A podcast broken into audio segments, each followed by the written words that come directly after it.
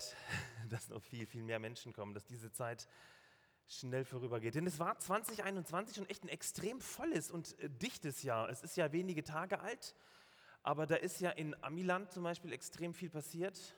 Und man fühlt sich so an, als wären wir schon gleich drin, ob, hatten gar keine Zeit hineinzuschlittern, so gemütlich 2021 an uns heranzulassen. Ich weiß nicht, welche Themen dich 2021 beschäftigen. Mich beschäftigt seit etlichen Monaten ein bestimmtes Thema und ich äh, gucke einfach mal, dass ich da mal ein paar Artikel lese, mal einen Podcast darüber höre, ähm, ein Buch, ein Hörbuch habe ich dazu gehört. Und zwar das Thema, es geht im Wesentlichen um das Thema Ziele. Zum Beispiel, wie Ziele erreicht werden. Oder man könnte auch fragen, warum Ziele nicht erreicht werden. Ähm, wir haben ja so eine bekannte Tradition unter uns, dass wir uns immer am Anfang eines Jahres oder am Ende eines alten Jahres was vornehmen für das neue Jahr. Zum Beispiel etwa mehr von einer Sache zu machen, mehr Sport zu machen, zum Beispiel ähm, gesünder zu essen, das sind so die Klassiker. Oder aber etwas zu lassen, zum Beispiel das Rauchen zu lassen für mich als Nichtraucher jetzt nicht so schwierig, weniger Alkohol oder ihr wisst, irgendwas lassen. Und jetzt frage ich dich, wie klappt es bei dir denn so mit den Vorsätzen? Wie klappt denn das bei dir so? Medium, gut, dann bist du in sehr, sehr guter Gesellschaft. Bei mir und bei den allermeisten klappt es auch nur Medium. Gute Vorsätze halten überhaupt nicht lange. Es gibt mittlerweile richtig gute Erkenntnisse, wissenschaftlich fundierte Gründe, warum wir immer und immer wieder unsere guten Umsätze, Vorsätze gegen die Wand fahren. Das Thema ist, wie ihr merkt, deutlich umfassender. Es geht nicht nur um Silvestervorsätze, sondern es geht darum, dass wir Menschen sehr häufig mit unseren Zielen scheitern, Ziele, die wir uns vornehmen. Ähm, ich habe eine skandalöse Harvard-Studie gelesen, ähm, sie wurde über mehrere Jahre an Menschen in Amiland ähm, vollbracht und da ist festgestellt worden, dass 97 Prozent aller vorgenommenen Ziele nicht erreicht werden. 97 Prozent. Bam, krass, oder? Das ist noch eine schlechtere Ausbeute als bei Schalke 04, wenn sie gestern verloren hätten. Noch schlechter, noch viel schlechter. 97 Prozent. So läuft das mit den Zielen, die wir uns vornehmen. Egal, was für Workshops du besucht hast, wie viel Kohle du da in den Sand gesetzt hast. Die Erfahrung, die, ähm, das Erleben ist, meistens erreichen wir diese krassen Ziele, die wir uns vornehmen, nicht. Und das bedeutet, es ändert sich auch nichts in unserem Leben oder wenig. Du kannst das mal im Internet checken. Es gibt da wirklich einen Haufen von Studien, die das belegen. Dann könnte man sagen, besser nichts vornehmen, und nicht enttäuscht werden, dann wärst du genau mit den 39 ähm, Prozent der Menschheit dabei, die sich gar keine Vorsätze im neuen Jahr vornehmen. Aber ich habe was für dich. Ich habe einen Satz für dich, den kannst du jetzt hier mitlesen. Genau da. Jetzt, Folie. Bam, genau da. Mein Ziel für 2021 ist es, die Ziele von 2020 zu erreichen, die ich mir 2019 vorgenommen habe, weil ich 2018 geplant hatte, das zu erledigen, was ich 2017 erreichen wollte, weil ich 2016 nicht geschafft habe, die Ziele von 2015 umzusetzen. Okay? Ich möchte von euch ein kollektives Amen dazu hören. Amen. Vielen Dank. Ihr könnt das nochmal äh, vertiefen und äh, das in euch ähm, aufnehmen. Es ist wirklich ein sehr wahrer Satz. Kann denn 2021 überhaupt anders werden als 2020? Kann denn 2021 überhaupt anders werden als 2020? Nach Jesus soll 2021 ganz anders werden. Und zwar so, ihr seht es jetzt in der Folie. Jesus, so, jetzt in der Folie. Jesus Christus spricht, seid barmherzig, wie auch euer Vater barmherzig ist. Seid barmherzig, wie euer Vater barmherzig ist. Und jetzt merkt ihr spätestens, es geht gar nicht darum, dass wir ein klassisches Ziel abhaken. Barmherzigkeit 2021, Häkchen dran. Jesus geht es um eine neue Haltung, um ein neues System, um ein neues Sein, das anders fühlt, anders denkt und anders handelt. Das anders fühlt, anders denkt und anders handelt. Jesus Christus spricht, seid barmherzig, wie auch euer Vater barmherzig ist. Für Jesus ist der Weg nach oben, also der Weg des Wachstums, der Weg der Veränderung, der Weg nach unten. Der Weg nach oben ist der Weg nach unten, in die Tiefe. Und das ist die Tür, durch die wir gehen. Ihr seht es, Jesus Christus, nee, eins zurück bitte. Jesus Christus spricht, seid barmherzig, wie auch euer Vater barmherzig ist. Ich habe für euch drei Punkte dabei, die in die Tiefe führen, drei in die Tiefe Prozesspunkte. Erstens, der Weg in die Tiefe Gottes, der Weg in die Tiefe Gottes. Das Wort Barmherzigkeit führt in die Tiefe. Barmherzigkeit, ein krasses Wort. Barmherzigkeit. Ich habe ein bisschen recherchiert und nachgelesen. Sehr wahrscheinlich hat das Wort folgende Bedeutung. Barm, althochdeutsch, Schoß oder Busen. Das Verb wäre so mal jemand barmen, ein Kind auf den Schoß haben oder jemanden ähm, an der Brust haben. Oder es kommt vom altindischen Bar mit H geschrieben. Das heißt so wie tragen, halten, erhalten, hegen, pflegen, ernähren. Oder aber, und das ist das Krasse, Barmherzigkeit ist eine Übertragung aus dem lateinischen Wort Misericordia. Misericordia. Das könnt ihr mal aussprechen üben. Das ist ein schönes To-Do 2021. Und das ist ein Wort, das tatsächlich unglaublich voll ist. Das heißt so viel wie sein Herz bei den Armen haben. Sein Herz bei den Armen haben. Wenn man das griechische Wort mal anschaut, dann merkt man sofort, dass Barmherzigkeit unglaublich emotional ist. Es geht um eine heftige Gefühlswallung, wird da beschrieben. Ähm, wir werden vollgepackt von Mitleid und von Rührung. Das ist wie so eine Klage, ein, ein krasser Jammer der, über ein Unglück oder den Tod. Ähm, es ist eine, eine Äußerung, da kommt etwas hoch des Mitgefühls und des Gefühls, ein, ein, ein Gepacktsein, ein Ergriffensein von Schmerzen, ein Bedauern, ein hilfsbereites Erbarmen. Barmherzigkeit, ihr Lieben, geht, das ist ein inneres Gefühl, das so richtig wehtut, als würde das Gefühl der einen in die Magengegend verpassen.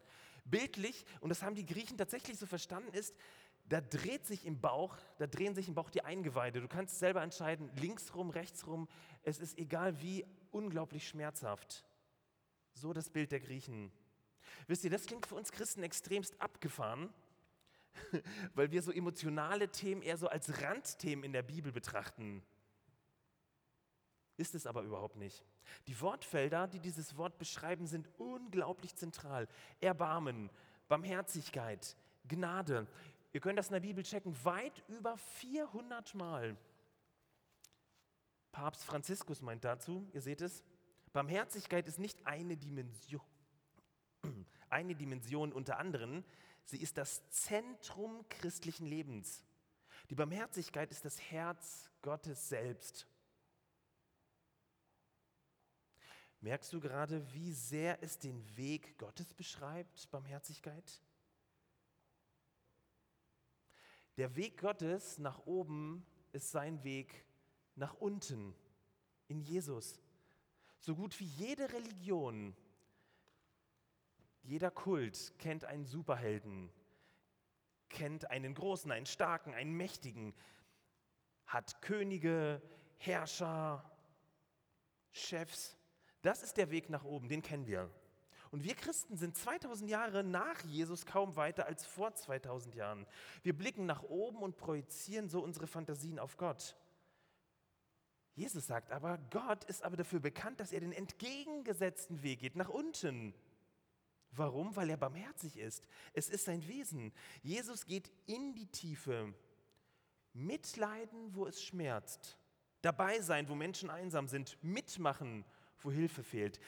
Ich habe gesagt, Misericordia heißt sein Herz bei den Armen haben. Ein Gott, der sein Herz bei den Armen, bei den Leidenden hat. Ist verrückt, oder? Der Anteil am Leid hat. Hör mal genau zu. Der Anteil an Schmerzen hat der Anteil an Verfolgung hat, der Anteil nimmt an Krankheit, an Misserfolg, an Schwäche, an Durchschnittlichkeit und an Versagen. Ich war einige Jahre Pastor einer Gemeinde in Reutlingen und ähm, das war im überwiegenden Teil eine relativ alte Gemeinde im Vergleich zur Kesselkirche. Und da gab es auch viele Leute, die krank waren, die im Krankenhaus waren. Also bin ich eines Tages ins Krankenhaus und habe eine ältere Dame besucht und ähm, ich erinnere mich, ich habe so etwa 45 Minuten im Krankenhaus verbracht und ähm, war bei ihr, wir haben uns unterhalten, haben zusammen gebetet. Also im Endeffekt nichts Weltbewegendes gemacht. Ich konnte ihr die Schmerzen nicht wegnehmen, ich konnte ihr Leben nicht irgendwie in meiner Vollmacht, die ich mitgebracht habe ins Krankenhaus, äh, heil machen. Ich war einfach nur da, bei ihr, mit ihr, in diesen 45 Minuten. Sie so, Martin, du glaubst gar nicht, wie gut das tut, dass du da bist. Ich so, what? Ich bin doch nur da. Also ich, ich mache ja nichts. Ich mache dich nicht gesund. Sie so, es reicht, dass du da bist, dass du für mich betest. Wie viel mehr Gott? Jesus nennt ihn Vater. Mega persönlich. Er kennt die Schmerzen seiner Kinder. Er weiß, er ist da. Mit einem, und jetzt ist Verrückte, Gott mit einem schmerzenden Herzen, voll von echtem Mitleid. Jemand, der über das Unglück seiner Kinder, dieser Welt und der Menschen hier jammert. Jemand, dessen Eingeweide sich buchstäblich im Bauch drehen, wenn er auf die Armen, auf die Kranken, auf die Einsamen schaut. Und wir so, O Herr, du bist König, mächtig thronst du irgendwo weit weg auf einem Thron ganz einsam. Und Jesus so, Gott ist ein barmherziger Vater, ein mitleidender, empathischer Gott. Bam, das ist ganz schön kontraintuitiv für uns, oder? Wisst ihr, warum uns das so schwer fällt? Weil unser Denken, unser Glauben eigentlich immer diese eine Richtung hat, nach oben, nach oben. Wir haben einen aufsteigenden Glauben. Wir wollen ja heilig werden, also geben wir alles, damit wir heilig sind, dass wir weiterkommen, dass wir perfekt sind. Jesus bringt aber genau den absteigenden, den heruntergekommenen Gott, der unangenehme Wege geht, der nicht perfekt daherkommt, der nicht glorreich daherkommt. Überleg mal, Gott, der noch nicht einmal erfolgreich daherkommt. Dafür aber barmherzig, mitfühlend und anwesend. Ich möchte dir was sagen. Der Weg nach oben ist der Weg nach unten, in die Tiefe, in die unangenehmen Bereiche hinein. Und es wird noch krasser, wenn du den Kontext des Textes aus Lukas 6 dir mal anschaust. Ich habe das hier mal mitgebracht. Schau es dir mal an. Du kannst in diesen Versen 27 bis 38 etwa einen intimen Blick auf Gottes Herz lesen. Und zwar, Jesus fordert das nicht nur von seinen Jüngern, sondern er lebt es selbst. Das ist die Jahreslosung im Kontext. Die Feinde lieben, auf Widerstand verzichten, geben, ohne etwas als Gegenleistung zu erwarten. Barmherzig sein, nicht richten, vergeben, viel vergeben, gerne vergeben, großzügig sein Leute, der Weg nach oben ist der Weg nach unten. Darum auch mein Wunsch an dich 2021. Einen neuen Weg, eine neue Richtung in deinem Glauben einschlagen, in die Tiefe. Dorthin, wo Gott ziemlich emotional ist. Bist du bereit, krasse Gefühle zuzulassen? Sie in dir fühlen zu lassen dich im Alltag von ihnen berühren zu lassen? Wenn ja, dann könnte das der nächste Schritt für uns sein. Zweitens, der Weg in meine Tiefe. Der Weg in meine Tiefe. Jesus spricht, seid barmherzig, wie auch euer Vater barmherzig ist. Barmherzigkeit fängt, ja, wo fängt sie denn an? Genau, Barmherzigkeit fängt bei, bei mir an, bei mir. Diese neue Haltung fängt bei mir an, nicht erst bei dir. Ich weiß, du brauchst es sowieso vielleicht sogar noch dringender, denken wir, nein, die fängt bei mir an. Wie soll es gehen? Ich will mir gegenüber barmherzig sein. Der Weg nach oben ist mein Weg nach unten. Nächst. Hör mal zu, ich nehme mich an.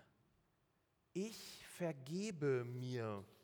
Wofür? Zum Beispiel für die nicht erreichten Ziele 2020, 2019, 2018, 20, für die Dinge, die ich in den Sand gesetzt habe, für das, was ich nicht bin, aber so gern hätte, weil mein Weg ja eigentlich, mein Blick immer nach oben geht.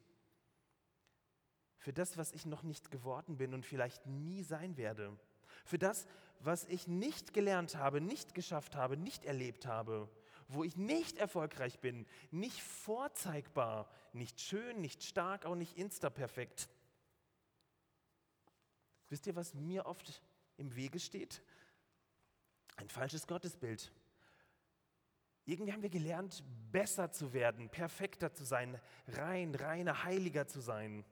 Mein Glaube soll mich stolz machen. Am liebsten, das sagen wir nicht, aber von der Auswirkung sogar überlegen machen. Ich möchte überlegen sein gegenüber Leid, Versagen, Sünde. Mein Glaube soll mich eher nach oben ziehen. Das ist krass, ne? wie krass wir Menschen im reichen Westen eine moralische Überlegenheit gegenüber anderen entwickelt haben, meistens der dritten Welt. Jesus bringt diese Welten zusammen. Er bringt uns aber hinunter in die Tiefe. Dort erlebe ich Vergebung.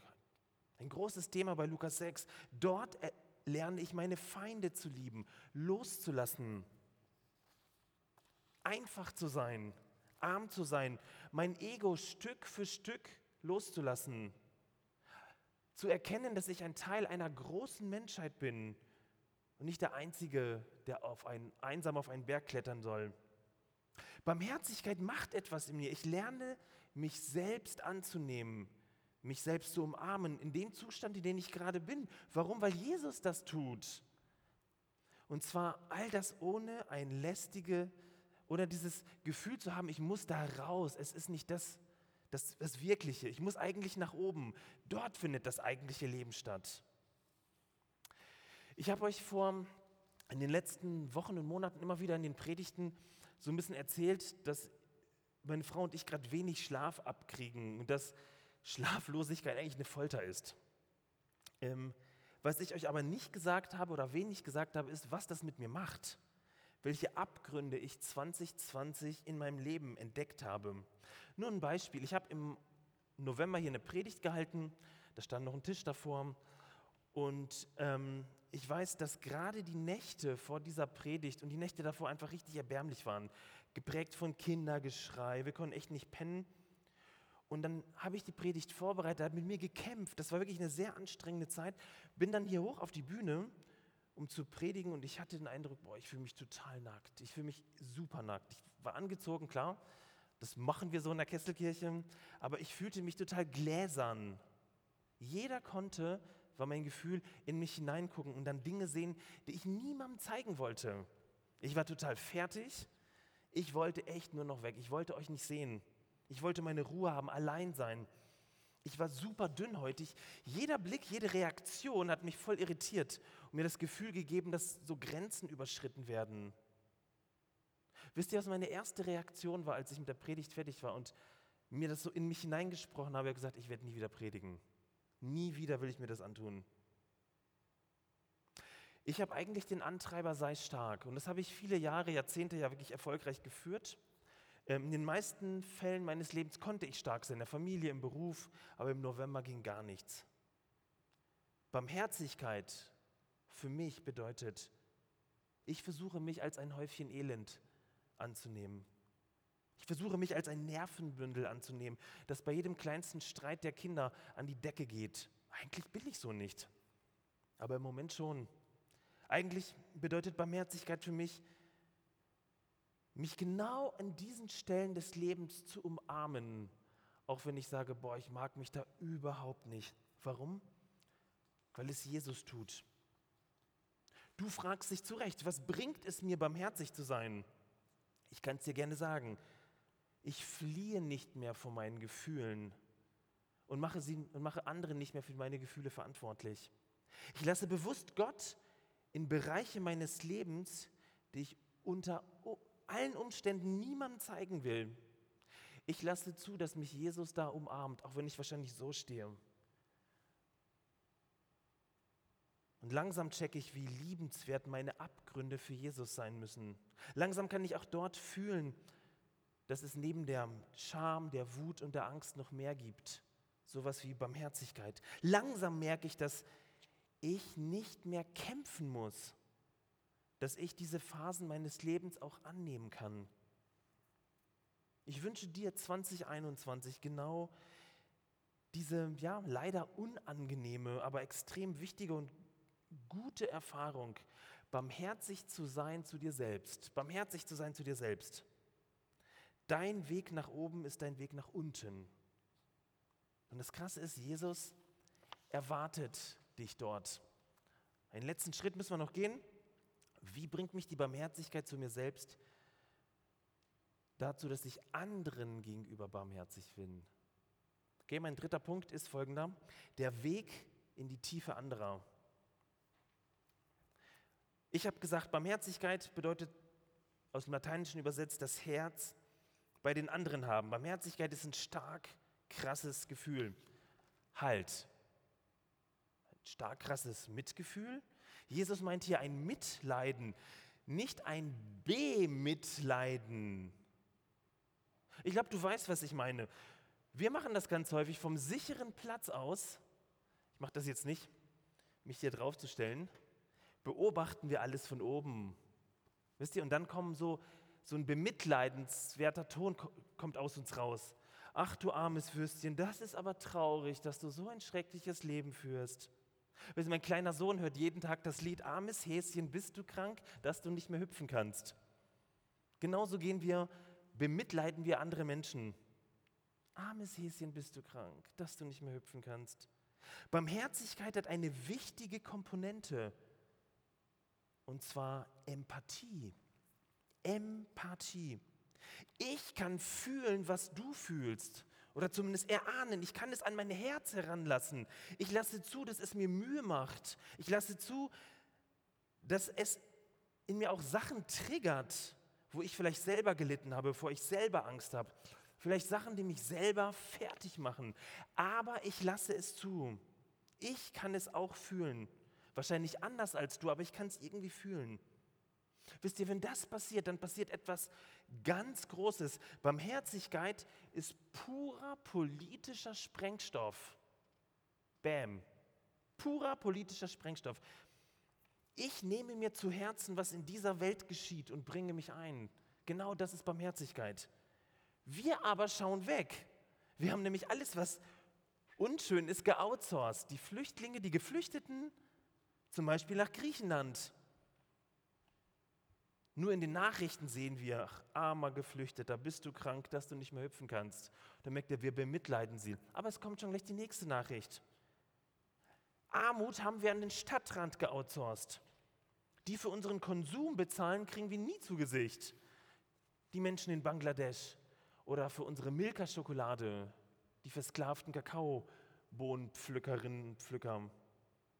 Ich bin in Gemeinden groß geworden, wo der Glaube fast ausschließlich immer eine subjektive Komponente hatte. Ich im Glauben wachsen, ich mehr Heiligung, ich mehr Erkenntnis, ich vielleicht mehr Mitarbeit. Das fühlt sich auch gut an, ne? wenn man gebraucht wird in der Gemeinde. Ich. Kennst du das vielleicht? Erst wenn ich geheiligt bin, dann bringe ich mich als Heiliger ein oder als Heilige und helfe anderen dann kann ich mildtätig und gönnerhaft von oben herab gucken und helfen. Nein, der Weg nach oben ist der Weg nach unten. Kesselkirche, Erbarmen hat immer eine politische Dimension. Sich zu Herzen nehmen, sich berühren lassen und sich engagieren, eintreten für die Stimme erheben. Das ist Barmherzigkeit.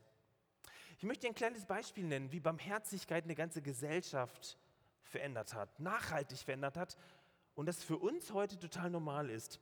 Der Neutestamentler Udo Schnelle aus Halle-Wittenberg hat es in seinem Buch beschrieben, die ersten 100 Jahre des Christentums. Da gibt es ziemlich geniale Folgen und Fragen. Er fragt zum Beispiel, wodurch haben sich die ersten Christen von der damaligen Gesellschaft unterschieden? Warum war Christsein damals so attraktiv? Seine steile These ist, war ihre barmherzige Lebensweise. Krass, ne? ihre barmherzige Lebensweise. Im Zentrum standen zwei Sachen. A, das Doppelgebot der Liebe und das Feindesgebot. Lukas 6, da sind wir wieder mit da drin. Und die gelebte Barmherzigkeit. Genau daran wurden die Christen erkannt, dass sie Barmherzigkeit gelebt haben. Und zwar sowohl im Kontext mit den Juden, wo es so starke Reinheitsgebote gab und dann die allermeisten unrein waren, nur ein paar wenige rein als auch im Kontext mit dem römischen Reich, wo es diese krasse Unbarmherzigkeit gab gegenüber Armen, Kranken, Sterbenden. Also quasi eine Kultur der Unbarmherzigkeit. Erst eine gelebte Barmherzigkeit und die praktische Nächstenliebe. Viele hat die Leute um sie herum aufhorchen lassen und gesagt, was macht ihr denn da? Und dann passiert etwas Krasses. Und für uns ist es ja total normal. Plötzlich gab es nicht nur Klöster, wo Leute an Glauben dazu gewonnen haben, heiliger wurden, sich losgesagt haben von der Welt, damit sie sozusagen höher streben. Nein, ganz im Gegenteil. Am Kloster wurde ein Krankenhaus gebaut. Das wurde über die Jahrhunderte total normal. Da wurde Menschen konkret geholfen. Am Kloster entstanden Schulen und Universitäten. Eine Revolution für die damalige Gesellschaft. So etwas gab es noch nie. Und wisst ihr, womit alles anfängt? Ich möchte das, diese Frage echt zumuten und uns als Kesselkirche. Was bricht dein Herz? Was bricht dein Herz? Was bricht unser Gemeindeherz? Was lässt unsere Eingeweide tatsächlich mal nach rechts rum, links rum im Bauch tanzen? Welche Not in der Nachbarschaft, im Job, in dieser Welt? Wobei kocht in uns eine innere, eine heilige Wut hoch? Vielleicht sagst du, ah, ich kann diese Bilder von der Not überhaupt nicht mehr sehen. Die sind so unangenehm. Ja, zu Recht. Du hast zwei Möglichkeiten. Du kannst weggucken und sagen, oh, gefällt mir nicht. Oder du lässt diese Bilder, dieses Elend dein Herz brechen. Schmerzhaft. Aber könnte es ein Ruf der Barmherzigkeit sein? Zuerst mitzuleiden, dann loszugehen, dich zu engagieren? Liebe Kesselkirche, wir brauchen Mut, um uns zu Barmherzigkeitsaffen zu machen. Zu Barmherzigkeitsaffen. Hilfe ehrlich anbieten und gucken, was daraus wird. Und zu staunen, wie wir selber, aber auch andere daran wachsen und aufatmen. Ich möchte dir, wenn du dich mit dem Thema auseinandersetzen willst, folgendes Bild mal zeigen. Schau mal hier. Das ist der neue Just People Kurs. Er startet morgen und ich habe mit Lena telefoniert, nein, gewhatsappt, ge sprachlich hin und her geschickt. Ich meinte, auf gar keinen Fall mehr anmelden, der ist voll. Du kannst ihn dir aber runterladen im Internet für Umme und den einfach mal machen oder mal fragen, wann der nächste Kurs ist. Der Just People Kurs. Guck mal auf der Micha-Seite. Micha Deutschland. Eine Entdeckungsreise der Nächstenliebe und der Barmherzigkeit. Vielleicht beginnt vieles für dich da, wo du dich diesem Thema neu aussetzt. Ich möchte uns, ich möchte dich fragen, was ist denn unser Barmherzigkeitsinvest 2021? Was ist unser Barmherzigkeitsinvest 2021? Das seht ihr gleich auf der nächsten Folie, diese Frage. Was ist mein, was ist unser Barmherzigkeitsinvest 2021? Ich fasse nochmal zusammen. Gott geht in die Tiefe. Gehst du mit deinem Glauben mit und lässt dich berühren von dem, was Gott im Herzen wehtut? Bist du bereit, in die Tiefe deines Lebens zu gehen? Thomas Merton hat folgenden Satz gesagt. Er sagt, du verbringst dein ganzes Leben damit, auf eine Leiter des Erfolges zu klettern. Du suchst Perfektion, Reichtum, Ehre und dann stellst du fest, dass die Leiter an der falschen Wand angelehnt war. Und alles, was du willst, ist es herunterzuklettern, auf den einfachen und simplen Boden zu stehen. Ich lade dich dazu ein, 2021, dich den Dingen zu stellen, die du brauchst, ehrlich. Dich dort umarmen zu lassen, wo dich Jesus umarmt. Und drittens, Barmherzigkeit zu erleben in diesen Dingen, die du in der Welt erlebst, dir das Herz brechen zu lassen und dich mit anderen kurz zu schließen, über dieses Leid zu reden, über diese Unruhe, diese heilige Unzufriedenheit und dann loszugehen, ganz konkret. Ich glaube tatsächlich, dass wir als Kesselkirche unserer Stadt noch so viel mehr zu geben haben. Schau mal, das ist der Reminder für dich. Diese Postkarte, ich hätte sie super gern euch heute im Gottesdienst verteilt, mit der Jahreslosung. Jesus Christus spricht, seid barmherzig, wie auch euer Vater barmherzig ist. Wir wollen dir diese Postkarte nächste Woche nach Hause schicken, damit du daran erinnert wirst. Also alle E-Bastler kriegen diese Postkarte alle, die diese Ich bin am Start Erklärung unterschrieben haben. Und es ist kein Barmherzigkeitsziel, das man einfach abhakt. Wir haben ja mitgekriegt, Ziele bringen nicht ganz so viel, schaffen eher Frust. Es geht um ein neues Denken, um ein neues Sein, um eine neue Haltung für die Kesselkirche 2021, die alles berührt, die alles inspiriert. Und ich glaube tatsächlich, dass wir nicht von heute auf morgen Shane Claimboards sein müssen, aber uns berühren lassen können. Und ich freue mich auf Geschichten von euch, auf Erlebnisse, auf Wege und auf neue Systeme 2021 von Menschen, die barmherzig sind. Amen.